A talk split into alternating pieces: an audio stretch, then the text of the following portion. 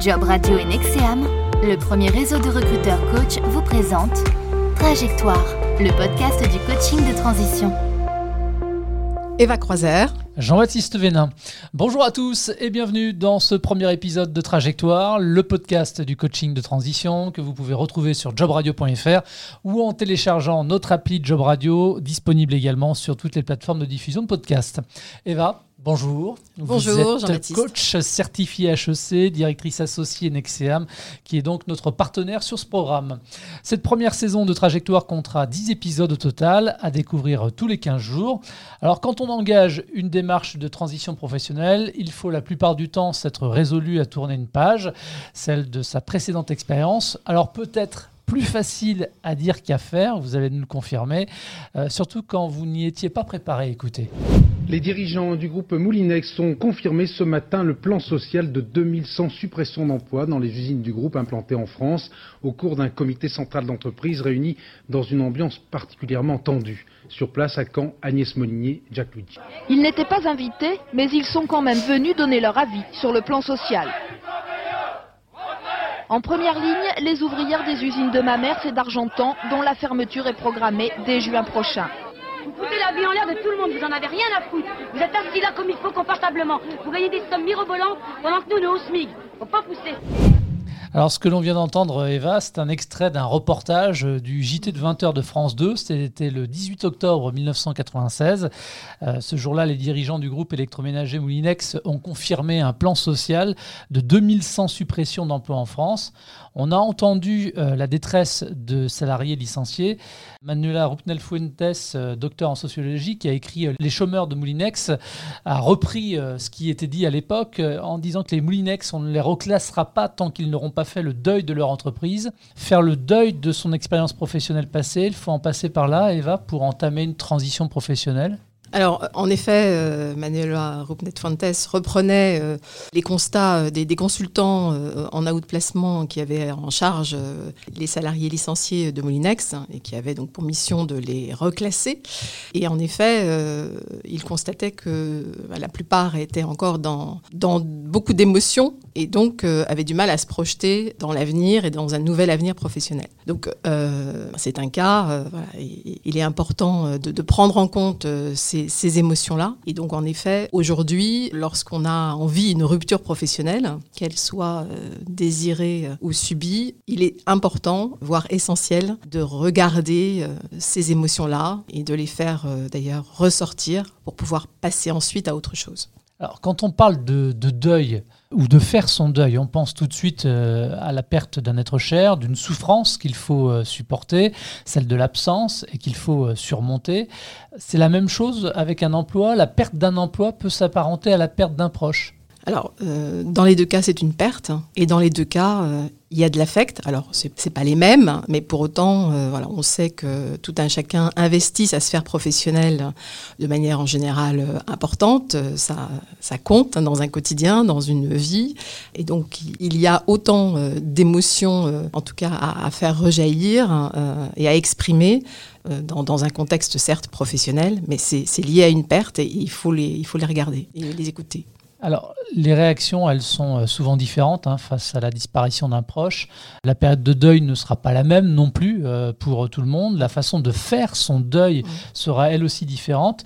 Là aussi, j'imagine que c'est le même processus dans le cadre du travail. On ne réagit pas tous de la même façon. Alors, on ne réagit pas tous de la même façon. D'abord parce qu'on n'investit pas forcément de la même manière. Euh, voilà, la sphère professionnelle et, euh, dans son expérience professionnelle, voilà, on a tous des, des niveaux d'investissement différents. Euh, voilà, évidemment, c'est très personnel. Et puis, euh, il y a aussi le temps qu'on passe dans une entreprise. il est évident que faire le deuil quand on a passé 3-4 ans dans une entreprise ou lorsque l'on a passé 10 ou 20 ans, évidemment, c'est pas le même travail de deuil qu'il y a à faire parce que, évidemment, l'investissement n'a pas été le, le même. Alors, les réactions, elles sont aussi différentes selon vous le disiez tout à l'heure, hein, que votre rupture professionnelle vous est imposée ou pas, comme les salariés de Moulinex, ou que vous la choisissez en démissionnant ou en signant par exemple une rupture conventionnelle. On peut peut-être alors imaginer, à tort ailleurs, hein, qu'une personne qui démissionne ou signe une rupture conventionnelle a déjà penser à la suite, la rupture avec la dernière expérience professionnelle sera donc moins brutale? Alors, le processus de deuil, quand la séparation euh, est souhaitée, nécessite de, passer euh, sur les mêmes étapes euh, de deuil. Pourquoi? Parce que je, prends, je prends un exemple, hein, une personne qui, qui quitte une entreprise en se disant ça y est, j'ai fait le tour, l'entreprise ne va plus rien m'apprendre, voilà. et puis voilà, il faut que j'aille voir ailleurs. ça, ce sont les raisons qui peuvent être évoquées de manière consciente. L'intérêt dans le cadre du coaching de transition, c'est de pouvoir poser les choses et de regarder euh, avec la personne quelles sont les, éventuelles raisons qui ne sont pas forcément euh, dites, pas forcément d'ailleurs euh, conscientisées au départ, comme par exemple, euh, moi j'ai eu un cas euh, assez récemment d'une personne qui finalement, euh, au travers de, l'analyse de, des raisons de son départ, bah, s'est rendu compte qu'elle était dans une incapacité à gérer le conflit avec son manager et que au fur et à mesure, elle s'est raconté euh, une autre histoire pour pouvoir euh, bah, se dire il faut que je quitte l'entreprise parce que c'était trop difficile pour elle de regarder la vraie raison qui était je ne suis pas en capacité de gérer ce genre de situation et donc je m'en vais. Donc, euh, si on regarde pas ça tranquillement avec son coach, hein, et, c'est tout l'intérêt de cet espace de parole, euh, voilà, où on, dit les choses en confiance et, dans un climat de bienveillance, hein, si on ne regarde pas ça ensemble, ça veut dire que la prochaine fois, dans la prochaine expérience professionnelle, il se peut ben, que le scénario euh, se répète parce que la personne n'aura pas pris le temps et n'aura pas eu cet espace-là pour regarder ça tranquillement et du coup d'en faire aussi un axe de, de développement personnel et professionnel. C'est comment je peux améliorer ma capacité à gérer euh, le conflit en entreprise. Eva, parmi les personnes qui viennent vous consulter, quels sont... Euh, j'ai envie de dire, les, sentiments qui peuvent prévaloir, notamment chez euh, quelqu'un qui vient par exemple de se faire remercier Alors, les, principales étapes du deuil, hein, ceux qui veulent regarder ça de plus près, il y a un certain nombre de psychologues, de psychiatres qui, en parlent. C'est avant tout une profonde tristesse. C'est aussi passer par une vraie colère un sentiment d'injustice. C'est passé parfois par, euh, au départ même par le déni, c'est-à-dire euh, je vais y revenir, euh, ou on va me réembaucher, ou il y a une erreur. Enfin, bon. Donc ce sont différentes émotions sur lesquelles il faut vraiment travailler dans le cadre du coaching pour pouvoir passer à autre chose. Et il faut exprimer euh, sa tristesse, il faut exprimer sa colère. C'est un des rares espaces où on peut exprimer ses émotions.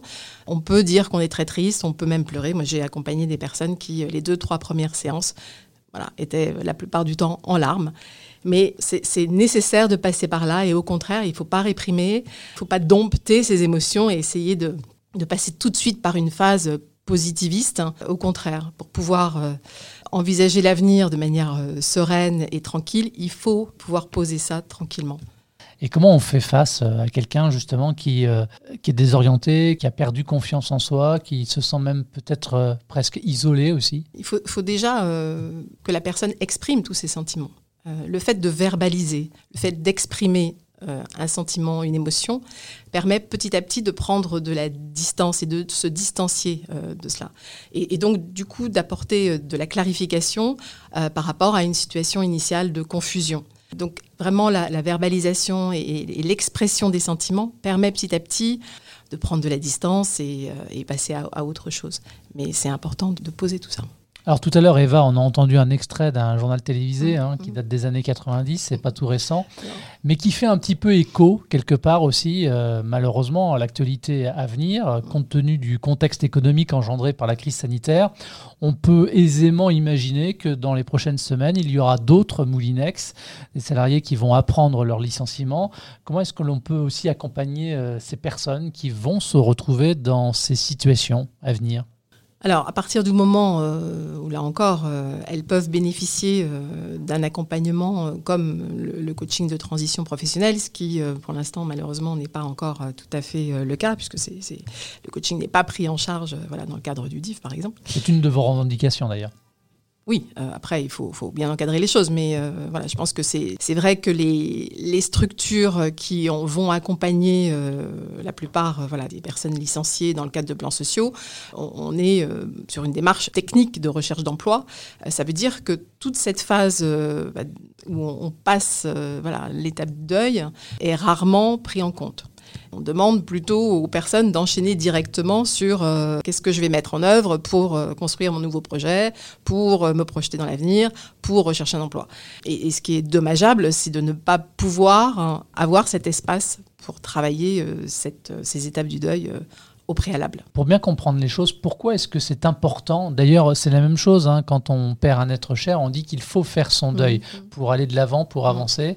Pour quelles raisons c'est important euh, de faire ce, processus-là? Pour clarifier les choses, dégager le chemin de la transition?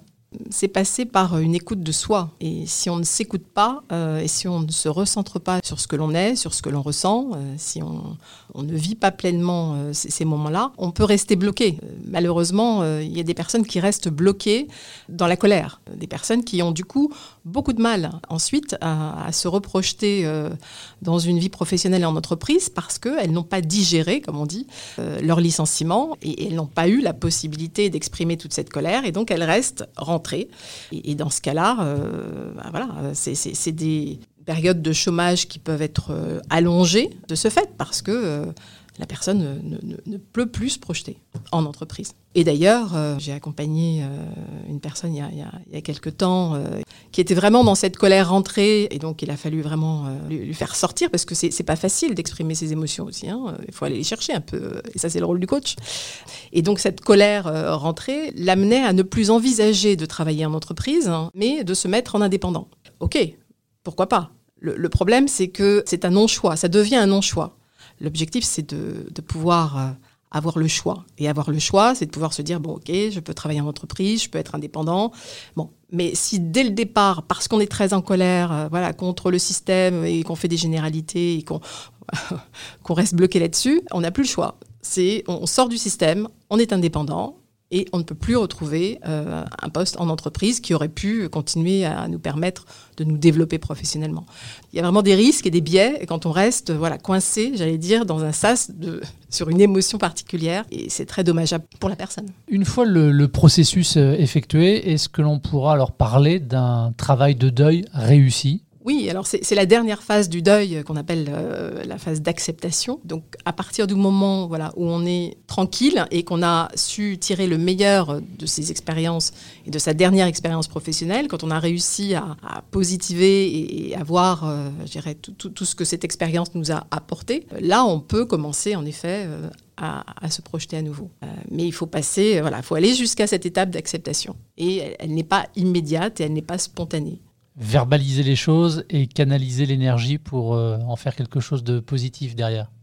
Tout à fait, c'est bien l'objectif hein, du coaching de transition professionnelle, c'est de pouvoir permettre à la personne, et c'est pour ça que cette première étape de deuil est essentielle pour pouvoir ensuite passer à la deuxième étape qui est euh, voilà, aussi de, se retrouver et d'identifier à nouveau tout ce qui euh, fait nos qualités euh, et nos compétences professionnelles. Donc ça c'est la deuxième étape, mais pour arriver à cette deuxième étape, en effet, il faut avoir passé ce processus de deuil.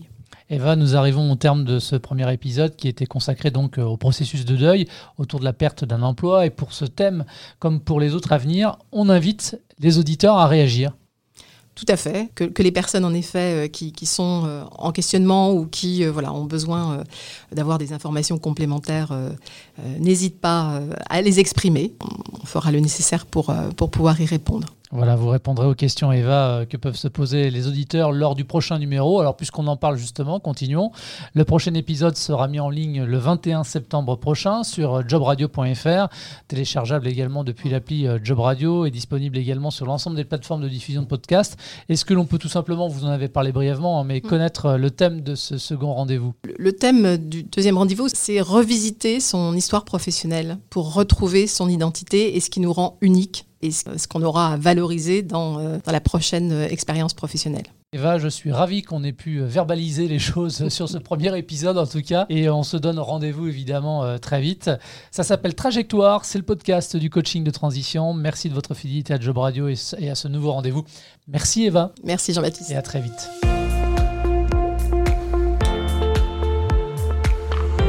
Nexeam, le premier réseau de recruteurs coach, vous a proposé le podcast Trajectoire. Tous les podcasts de Job Radio sont à réécouter sur l'application Job Radio et téléchargeables depuis toutes les plateformes de diffusion de podcasts.